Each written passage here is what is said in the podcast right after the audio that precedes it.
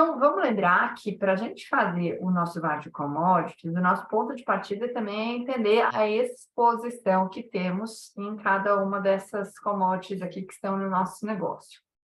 A gente normalmente faz o VAR é, baseado numa exposição que ela inicialmente é em sacas, em toneladas, em bushels, em litros, em gallons, enfim, é uma unidade de medida. E essa unidade de medida tem uma moeda. Pode ser real, pode ser dólar. Então, de, de pronto, eu já quero dizer isso para você, gente. Se você inventar assim, Berenice, eu deveria fazer as minhas métricas de volatilidade, o meu VAR, em dólar ou em reais.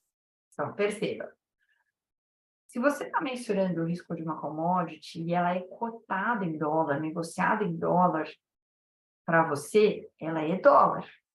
Então, inicialmente, o seu VAR é quanto você pode perder em função da variação do preço da commodity em dólar.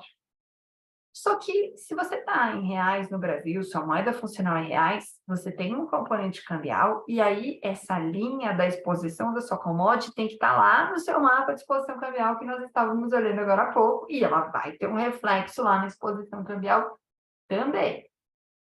E o risco total é aquele primeiro VARzinho que nós fizemos lá na nossa primeira aula. Lembra que na primeira aula a gente misturou né, um VAR de dólar com um VAR lá relacionado à soja, a gente botou né, soja grão, botamos o milho, e aí trouxemos esse VAR conjugado. Então é isso, várias commodities, várias correlações, várias exposições,